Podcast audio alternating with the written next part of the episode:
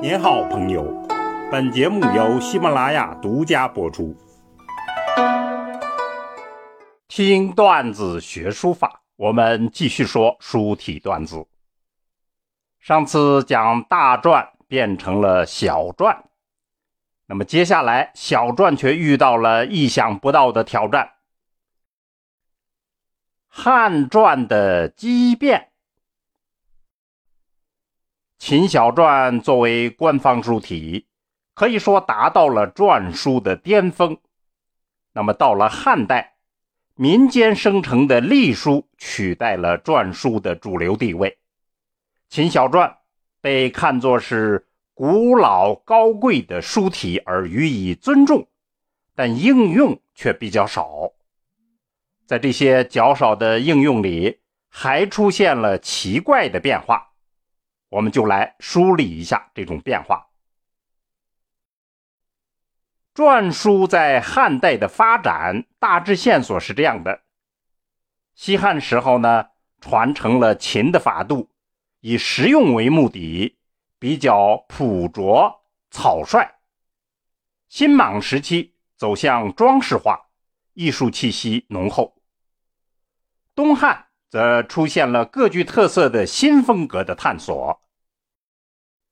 总体来看呢，隶书的影响是篆书演变的主要原因。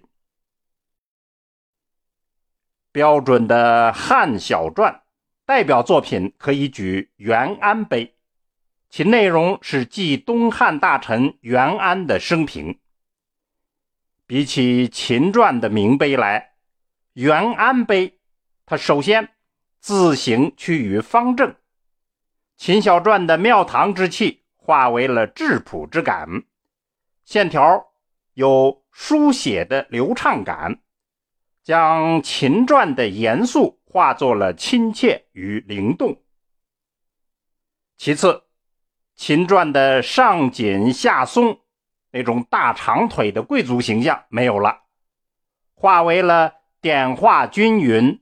统一均衡。概括起来，以隶书笔意来写篆书，是元安碑最突出、最富时代特征的演变。按照篆书原有的逻辑，这实在是有点意外，所以我们称它为畸变。那么简单来说，就是从圆柔为主变为平正方直。由典雅变作了雄浑。如果我们把秦篆的义山碑、汉篆的元安碑分别作为代表来对比一下，我们可以看出其间的变化。秦篆的字形统一规范，汉篆呢则长方扁各形并存。秦篆婉通流畅圆劲，汉篆以直代曲，个别笔画近于隶书。秦篆分布均匀，结体紧凑；汉篆呢，结体宽博，形体松散。为什么这样呢？思想文化的差异是主要根源。秦人。强悍而严整，汉人则豪迈而浪漫。具体来说，隶书在汉代的流行，使得篆体被解散，书写比较简化，与秦篆迥然不同的汉篆就这样自立门户了。那么从长远的来看，这是小篆书体由质朴。走向延美这样一个漫长历史的过渡期，汉篆就是这个重大演变的枢纽，其意义非同寻常。我们再简单的来看一下汉篆的其他应用。西汉时期呢，盛行厚葬，立碑成风。不过，隶书是碑刻的主要书体，而篆书大多用于书写碑额。例如，孔宙碑额、张骞碑额、华山碑额等。碑额篆书的特色，第一是章法奇特，在狭小的位置里面因势利导完成布局。第二是字形活泼多姿，或长或扁，或方或圆，穿插变化多样。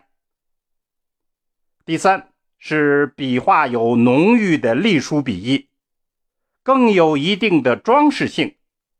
它多用谬篆的笔法，谬篆很值得关注。它是始于秦印，盛于汉印，就是印章的印。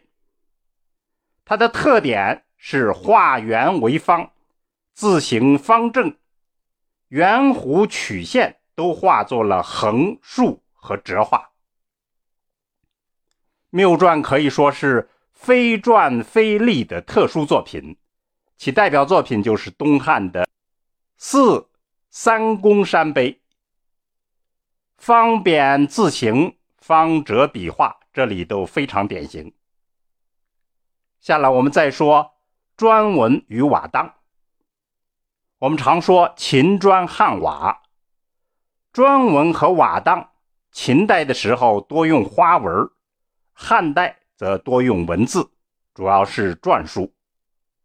汉代的砖文往往是篆隶杂糅体，瓦当则是围绕着圆心来安排字形，布局非常巧妙。那么砖文与瓦当的篆书无不受隶书的影响，简练。平直又体现出汉代艺术独有的质朴、浑厚、气势磅礴，有极强的浪漫主义色彩。再说汉代的青铜器铭文，也是保持了篆书传统，不过受到隶书的影响，大量用简化字，多横平竖直的风格，圆转改为了方折。甚至大量是篆隶之间的笔法，例如《上林铜鉴》等这样的作品。最能展示汉篆真实面目的是手写墨迹，可惜这样的作品比较少。例如，写在丝帛明经上的篆书，明经是出殡时举的一种经幡，也就是旗帜。入葬的时候呢，要覆盖在棺盖上。武威张伯生鸠明就是一个典型代表，可以看出他传承了秦小篆的风格，但是比较平直化、简略化，这样一个特点非常明显。总体来说，汉承秦制，秦小篆基本上得到了传承。但汉代社会经济大发展，国力强盛，又罢黜百家，独尊儒术，文字书写的需求量急剧扩大，简单实用的隶书于是成了主要的书体，而且还派生出了草书、行楷书，篆书就变成了古雅的特殊小众书体。并由此向主流来看齐，书体的畸变就是必然的结果。社会的巨变是书体巨变的前提与动力。明白这一点，我们就理解了书体演变的关键，也是理解各种书体审美特色的关键。